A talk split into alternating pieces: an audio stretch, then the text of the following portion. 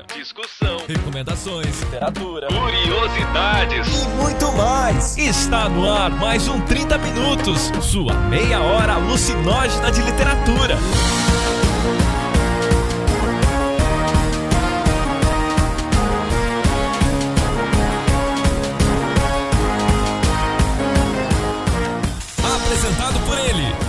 O host mais incoerente da podosfera, Vilton Reis. É, tem uma frase, eu não, não tenho certeza se é do C.S. Lewis, mas eu acho que é dele, que diz que os mesmos adultos que leem livros infantis eram as crianças que liam livros adultos. E a reencarnação de Napoleão Bonaparte, Cecília Garcia Marcon. Cara, Harry Potter é muito legal, você tem que ler, é divertido mesmo, entendeu? É um livro que eu indicaria pra, pra criança. Inclusive, uma rapa que vende várias coisas que eu nem, ler mais. E a minha coleçãozinha dos sete livros do Harry Potter eu mantive, pensando um dia eu vou ter filhos e esses filhos vão ler Harry Potter.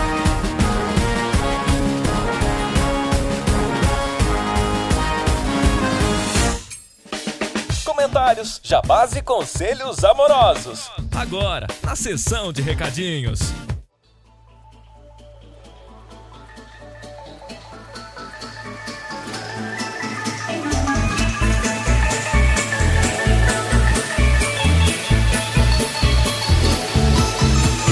Nossos recadinhos de hoje nós temos algumas coisas, mas todas elas rápidas, não é, Cecília? Sim! E vamos começar com o feedback do programa da semana anterior sobre onde os velhos não têm vez e onde os fracos não têm vez, o filme e o livro. Ah, teve bastante, bastante comentário, né? Inclusive o Thiago Alves sugeriu me trocar pela minha irmã. Na verdade, como as pessoas acharam que a gente tem a voz parecida, é, eu posso ser a Marília agora e vocês não sabem. Quando a Cecília não quer gravar, ela manda a irmã dela gravar. né? O dia que eu tô sem voz, né? Tipo, essa semana dei 40 aulas, aí você faz, você chama alguém no lugar, né? Não tem jeito. É, muito bem, Ceci. Mas fora isso, mais alguma coisa que você queria destacar, que o povo falou? Acho que o pessoal acabou vendo meio uma novidade, o Cormac McCartney, né? Segundo Jefferson. E é, ficou aí, acho que uma, uma boa indicação, né? Muitas pessoas falando de, de fazer a leitura, ficarem interessadas tal. Então, depois, conforme vocês forem lendo, deem o retorno pra gente. É isso aí, Cecília. E nós temos alguns recados também. O primeiro deles é que se você está ouvindo esse podcast na semana que ele saiu, é, na sexta-feira seguinte terá um hangout. Na sexta-feira, dia 12 do 2, a partir das 21 horas, essas pessoas que vocês estão acostumadas a ouvir estarão dando a cara a tapa em um hangout. O link vai ser disponibilizado lá no grupo no Facebook, então se você ainda não participa do grupo do 30 Minutos no Facebook, por favor, entre. Então, aproveitando que nós estamos falando de agradecimento, Patreon, Padrim e tal, esse fim de semana também de, de carnaval, né? Se você tá ouvindo na época em que o programa foi lançado, eu lancei o segundo vídeo do canal da Ceci. Lembrando que se, se a gente atingir aquela meta lá do Patreon barra Padrim agora, as duas metas, é que se torne semanal. Então, continue colaborando, estamos quase chegando lá. E eu tenho um recado aos patrões que doaram acima de 5 dólares ou 21 reais né, no Padrim, que é para eles olharem seus e-mails, porque o Sr. Beber enviou algo. São essas pessoas que nós vamos citar e agradecer aqui nominalmente, né, conforme tá lá na meta. André Flores, Amaro Victor da Silva, Andréia, Mauro Lacerda, Isabela Abreu, Vinícius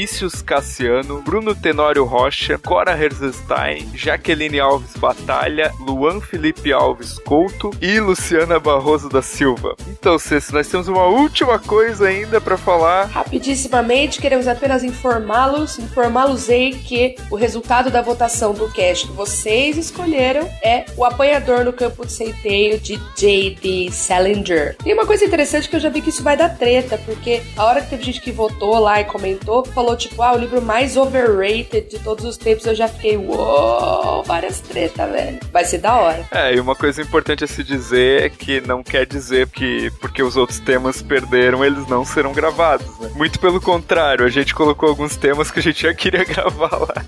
É, a gente colocou temas para vocês decidirem, decidirem a ordem, né? Porque a gente falou sobre a nossa possibilidade de fazer, né? Não adianta colocar aberto tudo pra vocês, senão vocês vão sacanear nós e colocar literatura de papo a Nova Guiné, entendeu? Não, os nossos ouvintes não são assim. é isso aí, vamos pro cast de hoje, então.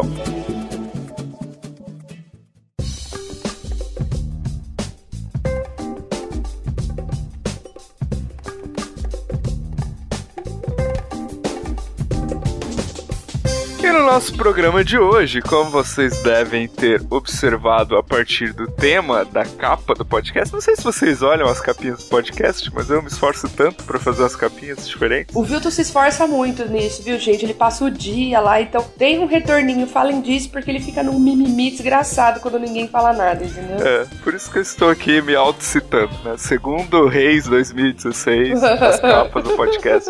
Então, mas o nosso tema de hoje é mais uma discussão, assim, de uma forma bem bem sossegada. É por isso que o Jefferson não tá aqui, né? Porque é uma coisa. Não, não tem a ver com drogas esse tema. Não, é brincadeira. Por alguma razão ele não apareceu no horário de gravar o cast, né? Então a gente não sabe o que aconteceu. Não sabemos do que se trata. Teóricos da conspiração dirão várias coisas. Então a ideia do podcast de hoje é a gente discutir mesmo que tipo de livro dar para crianças e a gente vai elencar aí uma idade de crianças que não é baseada em nenhuma, sei lá, lei da ONU, algum tipo de coisa assim, né? Se, que é qual idade? Eu acho que a gente pode considerar aqui, para fins de 30 minutos, crianças são seres que têm 12 anos de idade ou menos. A razão disso, na verdade, é que muitas, ao contrário do que o Vilto disse, né, que o Vilto não sabe de nada, para muitas instâncias acaba sendo considerado esse, esse referencial, inclusive instância legal, por exemplo, para é, pedofilia, relações sexuais e tal. 12 anos acaba sendo uma, uma divisão importante. 12, 14, mais 14 já tá mais dentro aí do, do âmbito da adolescência, né? Então, crianças que estariam na sexta série, sétimo ano ou menos, digamos assim. É, é eu acho importante delimitar, assim, para ficar um pouco mais claro na hora que a gente for fazer sugestões dos livros, assim. Ah, com certeza. Mas a ideia é assim, vamos começar com essa primeira pergunta, né? Dá para dar todo tipo de livro para uma criança ler? Ah, eu acho que não, porque tem livro que exige uma maturidade, uma vivência e tudo mais, que a criança não vai ter, entendeu? E que as... eu não tô falando nem de livro com relação sexual, nada disso, mas às vezes, não, se pegar um conto do Machado de Assis, por exemplo, é bom, só que a maturidade intelectual e tudo mais que a figura precisa ter, às vezes, para conseguir entender algumas coisas, não tá construída totalmente, né? Aí tem gente que fala assim, ah, tá, então com 15 vai tá? Não muito ainda, entendeu? Mas já é melhor do que criança de 10, 11 anos, né? Então, é... ou às vezes 7, 8, 9, né? Putz, a criança acabou de se alfabetizar, entendeu? Relaxa aí, né, galera? Mas digamos que, sei lá, digamos, vamos trabalhar com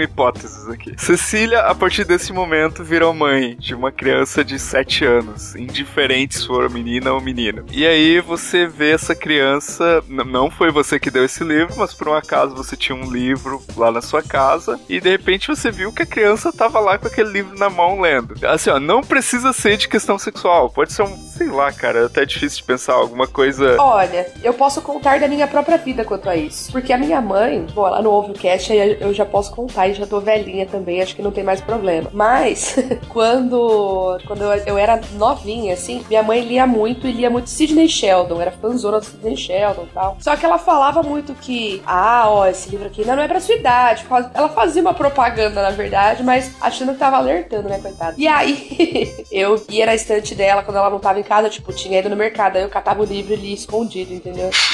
eu fazia isso. É, tem uma frase, eu não, não tenho certeza se é do C.S. Lewis, mas eu acho que é dele, que ele diz que os mesmos adultos que leem livros infantis eram as crianças que liam livros adultos. Eu acho essa ideia meio interessante, assim, porque às vezes assim, ah, beleza, a criança não vai absorver todo o teor da maturidade da obra. Mas sei lá, cara, às vezes, sabe, tem gente que parece que nasce com a coisa de ser leitor. Eu, como professora, insisto bastante na ideia de que são referenciais. Então, por exemplo, é, é comum hoje em dia em muitas escolas, principalmente nas escolas privadas, que é, a realidade dos smartphones e tablets é, é constante, que as crianças cheguem na educação infantil e não saibam manusear um livro, nem brincando, assim, virar uma página para um lado, virar para o outro. Que elas tentem, por exemplo, passar o dedo, como se fosse desbloquear, certo? Eu não tô dizendo que isso é bom ou que isso é ruim, mas eu tô dizendo que a referência que elas têm, inclusive em casa, não é de ninguém lendo. É um comportamento só. Então, por exemplo, a minha referência sempre foi a minha mãe lendo. Hoje em dia ela não lê tanto mais. Ela, houve uma época em que ela lia mais. Mas minha mãe sempre leu. Muitas vezes, por exemplo, a gente viveu momentos de eu estar tá com um livrinho, tipo coleção Vagalume, e ela tá com o livro dela e a gente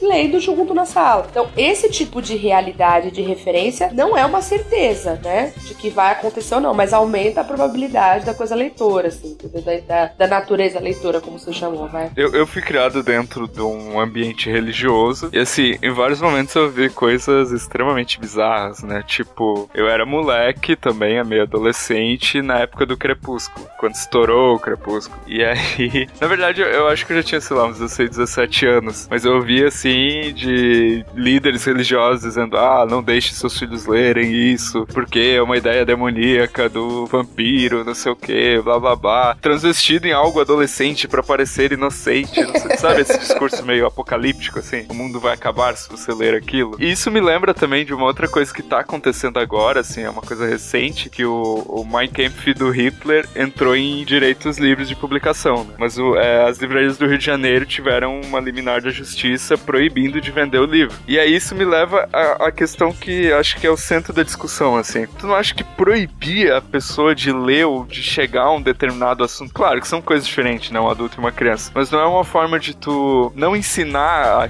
a, a pessoa a lidar com aquilo e sim simplesmente achar que, sei lá, até numa condição meio arrogante, assim, ah, eu acho que você não deve ler. Eu, eu tenho acesso àquilo e acho que você não deve ler, sabe? Eu acho que, por exemplo, no caso do Mein Kampf, é um pouquinho aquela, é aquela pitada clássica e saborosa de hipocrisia, né? Porque entrou em direitos livres agora, mas não tá de agora na livraria, certo? Não é uma novidade. Mein Kampf na livraria. O Blumenau sempre se vendeu. É, então, eu também já vi várias e várias e várias vezes. Então, sejamos todos menos, né? Por favor, né? Não é. Então, isso aí é o caso de, de hipocrisia. De fato, eu acho até, sei lá, se a gente pensa no, um pouco, achatando um pouco, pegando um princípio do que o Foucault dizia, Foucault propôs, né? Quanto mais você criar regras, quanto mais você é, sufoca um, um, grupo com determinações e tudo mais, maior é a chance de dar bosta, né? Falando sucintamente. Eu acho que proibir não é o caso, mas acho que é mostrar que as coisas têm níveis. Então, por exemplo, apresentar um mundo de opções, por exemplo, de, de literatura adequada àquela idade e permitir que a criança escolha, é, ela vai perceber que existe um lugar para ela, entendeu? Que não é que o seu é melhor, que o seu é o da sua idade, você é adulto e ela, como criança, tem um outro lugar. Daí que você não lê, sei lá, em teoria a gente não, com tanto livro para ler hoje, a gente não vai lá ler de novo Escaravelha do Diabo, né? A Ilha Perdida lá da coleção Vagalume, né? A gente já ocupou esse lugar, sabe? Eu acho que é, acho que uma dificuldade talvez que exista hoje das famílias, eu percebo isso com muita clareza, é de demarcar os lugares. Então, qual que é o lugar da criança e qual é o lugar do adulto na família? Tem decisões que são tomadas exclusivamente pelos adultos e acabou, entendeu? Então, ó, esses livros aqui são teus, você pode ler a ordem que você quiser, você pode ler um pouco, parar um pouco, fazer do seu jeito. Esses são os da mamãe, esses são os do papai, tá vendo? Cada um tem o seu. Quando você tiver uma certa idade, você pode ler mais. A estante com a chavezinha lá do Orgulho e Preconceito. é, a minha edição ilustrada, capa dura, tá, tá, tá, aquela lá, eu durmo com ela debaixo do travesseiro para nem correr o risco. Mas assim, vamos falar então, vamos tornar as coisas mais práticas, né? Vamos falar de livros que a gente indicaria para crianças com menos de 12 anos e livros que a gente não indicaria. Vamos começar pelo que, Cecília? Ah, pelo indicar, né? Com certeza. Vamos falar das coisas boas primeiro. O que você começaria indicando pro seu filho hipotético? Olha, pensando que meu filho teria de 10 a 12 anos,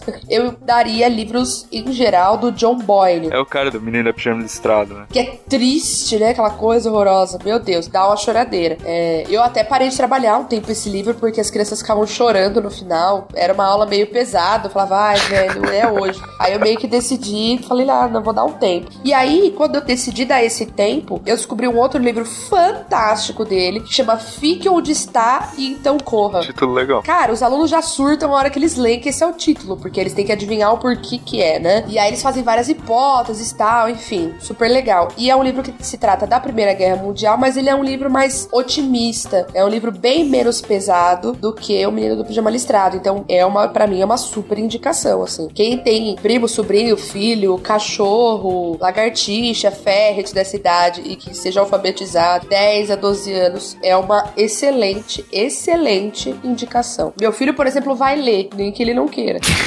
Se ele não lê, ele não come. Ele não tem opção, né, de não querer. Ih, não tem, moleque. É eu que decido sair pra você, moleque. Pode sentar a bunda aí e ler. E você, Vilto, deu outra, deu outra indicação. Duvido que será melhor que a minha, não é mesmo? Ah, olha só. Eu, eu acho que é uma boa indicação, mas a gente nem adianta comentar ela, porque a gente já falou bastante. Tem um cast sobre isso. É o Guia do Mochileiro das Galáxias. Acho meio um livro independente da idade. Claro, que tem 5 anos, ela não vai entender muita coisa. Não, estamos considerando crianças alfabetizadas de 7 a 12 anos, tá? 7, 8. A alfabetização se dá um pouquinho antes, mas pra dar conta de um livrinho, vamos considerar 7, tá bom? Então, acho assim, falar de coleção vagalume, falar de Guia do Mochila das Galáxias, a gente nem precisa falar. A gente pode falar de umas coisas um pouco mais diferentes, assim. Eu, eu já discuti com a minha namorada a respeito disso, e acho quase que ela deveria estar aqui pra falar disso, Ana. É, eu acho New Gaiman muito indicado pra criança. Nossa, amiguinho, calma aí, né? Eu acho todos os livros, mas calma, vamos falar dos juvenis só do New Gaiman. Por exemplo, o livro do cemitério, que pra mim é uma espécie de crônicas de Nárnia legal, tá? Porque, tipo, Olha, crônicas- o cara, ele tá faca na bota hoje.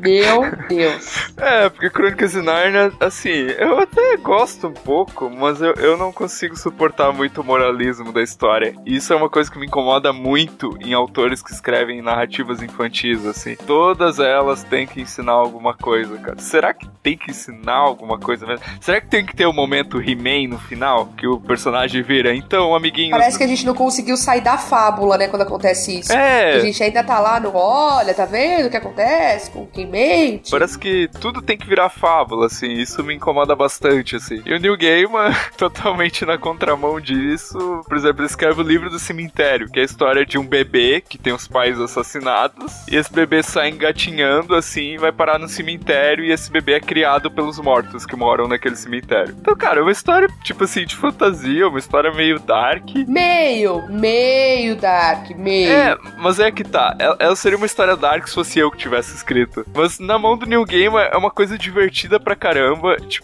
eu li em português, mas eu sei que o Neil Gaiman faz muita brincadeira com rima, muita piadinha, assim. Então acho que muita coisa se perdeu. E, mas mesmo assim é um livro divertidíssimo, assim. Eu acho que, puta, mega indicado pra criança, sabe? E aí entra uma outra questão que é justamente o ponto que eu e a Ana discordamos, que é o. Eu acho que crianças têm que ler, sim, histórias sombrias, sabe? Não tem que ler só histórias positivas, tem que ler história triste também, Ceci. Não, eu acho, eu acho também. Tanto que eu já trabalhei e defendi agora há pouco o menino do pijama listrado. Quanto ao Neil Gaiman, eu acho que tem coisas que são dele que são bem legais. Por exemplo, Coraline é dele, não é? É sucesso. Então, os alunos e as que, que eu tenho contato, que, enfim, são as crianças que os pais têm em casa também e tal, eles, eles têm um comportamento muito engraçado com relação ao que é sombrio. Que às vezes o cara dá conta de uma coisa muito assustadora. Sei lá, você pode colocar o zumbi, uma descrição do cara comendo a garganta do outro, o cara leva de boa. Mas a hora que tem uma morte é a hora que o cara espana, entendeu? Então, eu acho que isso é sintomático. Às vezes existe uma tendência, e eu não estou criticando nada, né? Não, não é nada disso, mas existe uma tendência de achar que criança tem que ler fantasia ou coisas que não existem. Então, a gente pode observar que dentro do universo infanto-juvenil vai ser basicamente tudo fantasia. Assim, eu, eu acho que 80% da literatura infanto-juvenil é fantástica. E eu acho isso uma coisa boa, porque eles estão numa fase de muito estímulo de criatividade e tal. Só que ao mesmo tempo eu acho isso um problema. Quando eu não sei, eu percebo assim, por exemplo, eu tinha um aluno que lia tipo Assassin's Creed, jogo- é,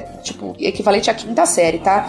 O moleque era daqueles assim terrorista. E ele chorou no final do, do menino do pijama listrado. E ele não conseguia nem explicar o porquê que ele tava chorando. Eu falei, o que, foi, filho? O que, que acontece? Não sei, eu não sei, eu tô, eu tô. Acho que eu tô triste. Então parece que você se afasta um pouco de algumas emoções, entendeu? Por mais que ela esteja expressa na fantasia, como aquilo não é de verdade, de alguma maneira se torna diferente, É entendeu? desliga uma chavezinha, né? É, eu acho. E aí, às vezes, é importante discutir isso de uma maneira, assim, sem medinho, sabe? Vamos falar. Não, é, eu, eu concordo. Por mais que eu fui uma criança que leu muita fantasia, tipo, eu, eu acho que um dos livros mais marcantes da minha infância, da coleção Vagalume, foi Zezinho, o dono da porquinha preta. Que é a história de um moleque que acha uma porquinha e ele quer criar ela. E o pai dele é mega, tipo, repressor, assim e tal, não deixa ele fazer nada. Tipo, é uma história de violência infantil, assim. Mas é uma história, puta, extremamente humana, assim. Não tem nada de fantasia da história. E, assim, me marcou muito na infância. Mas eu, eu acho que o ponto é esse: você, você talvez trabalhar com equilíbrio, sabe? É claro, a criança costuma só ler história de fantasia, ela vai ter sim um preconceito com história realista. Mas aí é que tá, entendeu? Tipo, é, criança é um bicho muito louco. Dependendo da circunstância, do jeito que você apresentar, aquilo vai se tornar interessante. Então, por exemplo, a experiência que eu narrei agora do, do Fique Onde Está, Então Corra, né? Eu tenho vários alunos que, tipo, é só livro de vampiro,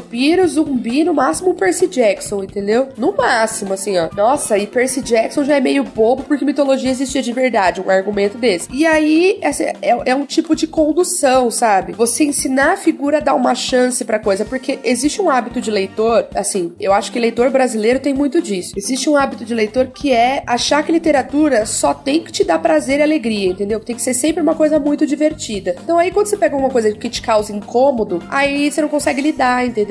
Te dá uma surtadinha, assim. Ah, não, não quero falar disso. É, não, né? Calma aí. Foge um pouquinho do tema do cast, mas tem um pessoal que escreve que se a história não cumprir os passos da jornada do herói, pra ele a história tá errada. Ah, puta, que preguiça, entendeu? Para de encher o saco, sabe? Mas tá. Para de encher o saco. Vamos voltar pro assunto do cast.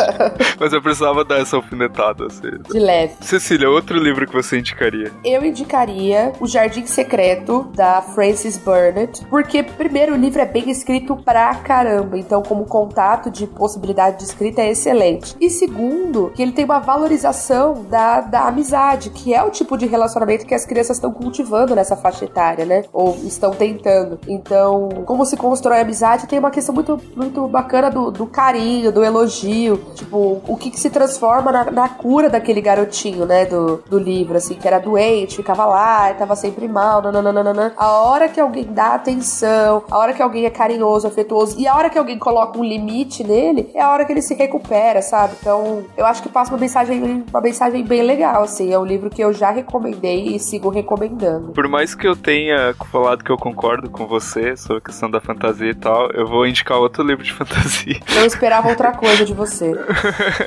ah, cara, eu cresci lendo fantasia, né, cara? Hoje. eu, não acho, eu realmente não acho que fantasia é um problema. Tanto que eu já trabalhei com o Guia do Mochileiro das Galáxias em sala de aula, por exemplo. Que eu acho uma história de fantasia, não uma história de ficção científica. Ah, mas você tá sempre errado, né? Mas, enfim. E fantasia, na verdade, é um tipo de ficção científica. Ficção científica, desculpa. É um tipo de fantasia, né? Fale isso num clube de ficção científica pra você ver o que acontece. É, desculpa, não existem essas coisas, querido. Sério.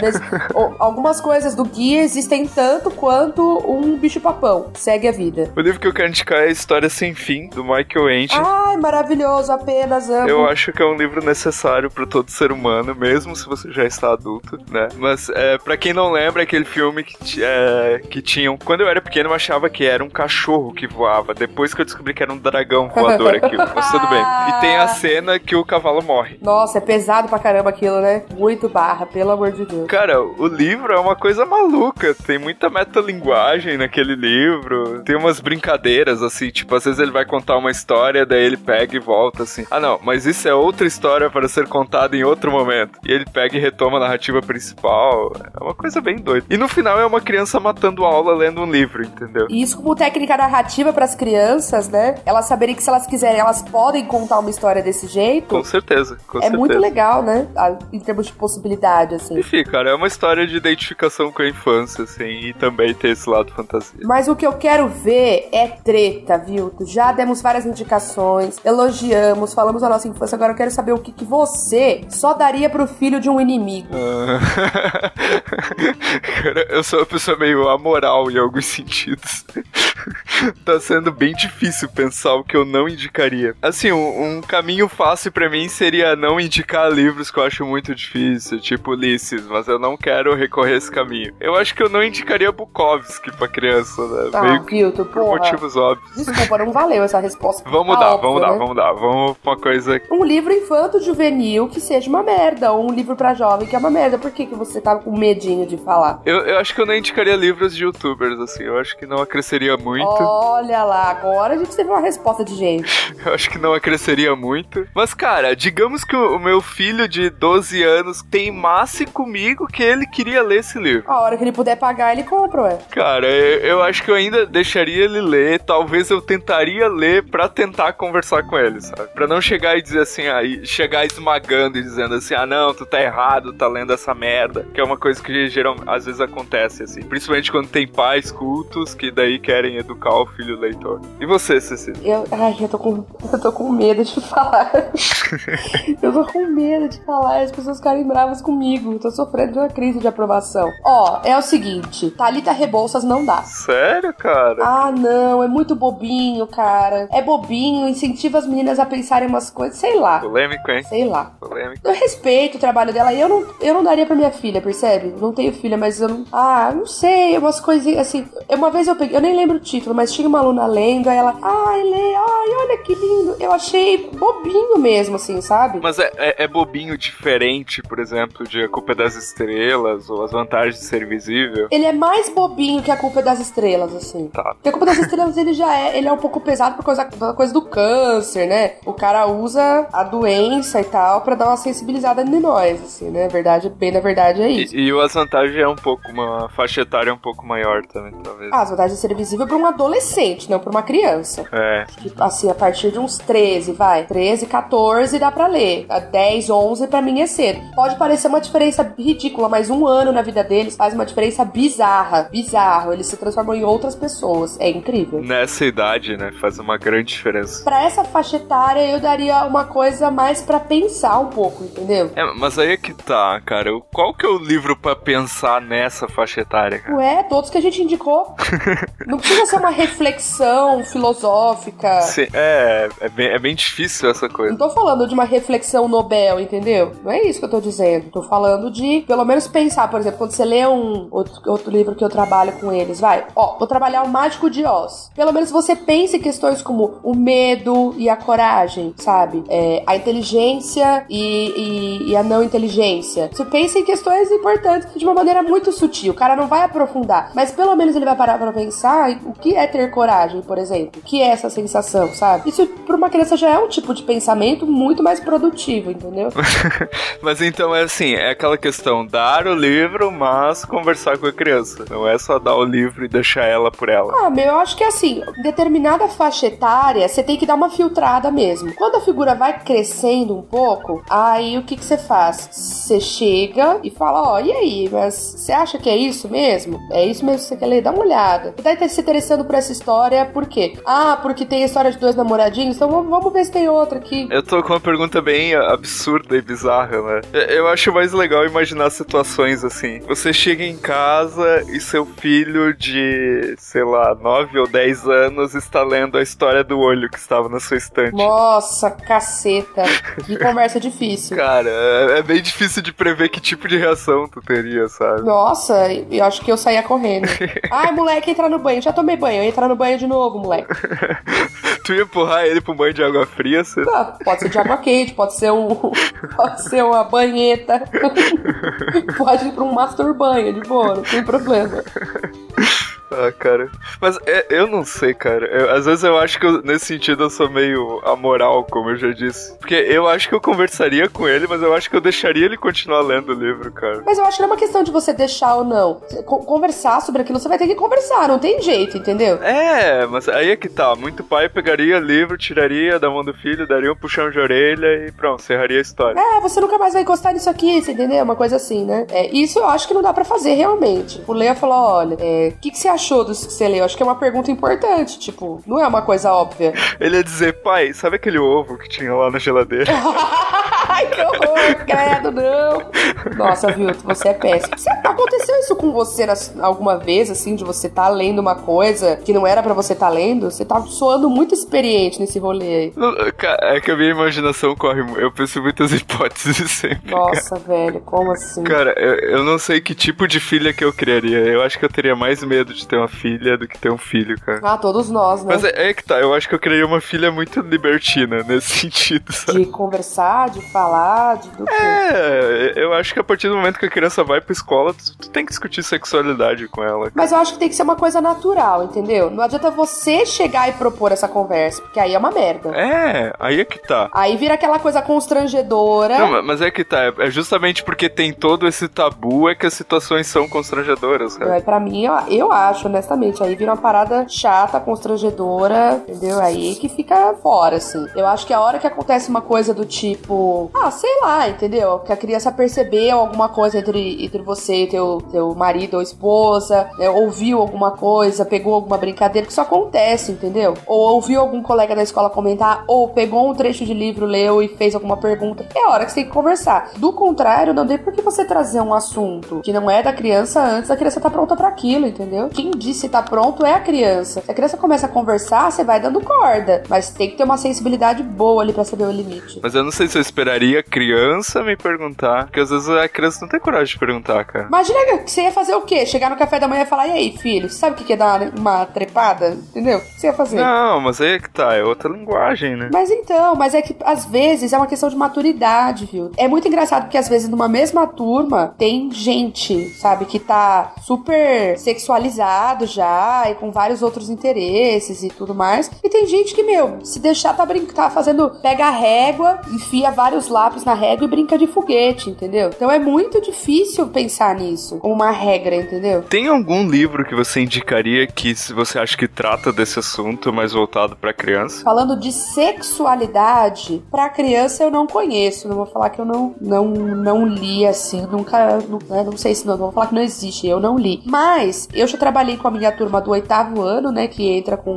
ali que em, em geral 13 anos, né? Muitos fazem 14 até o fim do ano. Já trabalhei depois daquela viagem da Valéria Piazza Polizzi que a gente já comentou aqui, que fala, né, da garota que teve a relação sexual com o namorado e contraiu HIV no, na década de 80, que a galera nem sonhava que, que dava para fazer de tratamento. E deu discussões incríveis. É, aí já é uma coisinha um pouquinho assim de entrada de adolescência, assim, que eu acho que é bem legal trabalhar mesmo. Teve uma galera que falou assim: ah, eu fiquei meio, meio bravo com ela. Falei, mas por quê? Ah, meu, porque ela só fica falando que ela não quer fazer nada e tal. Aí eu falei assim: é, mas tem que pensar que tudo que ela tinha planejado pra mim. Falei assim: ah, o que, que você pensa de fazer de faculdade? Ah, eu quero fazer isso, quero fazer aquilo. Pra onde você quer viajar? Ah, eu quero conhecer tal e tal lugar, não sei o que. Eu falei, imagina que todos esses planos seus desapareceram. Você não tem mais como fazer plano, porque você não sabe se você vai estar vivo semana que vem. Ou se você vai estar vivo daqui 10 anos. Você não tem essa ideia. É isso que ela tá sentindo, ela não consegue planejar. Então, esse tipo de discussão é muito importante, assim. Mas é pra uma galera, você vê, um pouquinho mais velha. Não é muito, é um pouquinho. Assim, esse cast, assim, a gente não tem uma palavra definitiva, a gente não tem uma conclusão definitiva, porque é um tema infinito e é um tema que eu acho que amanhã eu posso ter uma opinião diferente a respeito desse assunto, sabe? Então, eu acho que é bem legal, assim, deixar pra galera discutir. E uma coisa que me veio enquanto a gente tava gravando é que dá pra desdobrar num segundo tema que seria, tipo, livros pra indicar pra adolescentes, sabe? Mas enfim, se vocês acharem essa pauta interessante, coloquem aí nos comentários.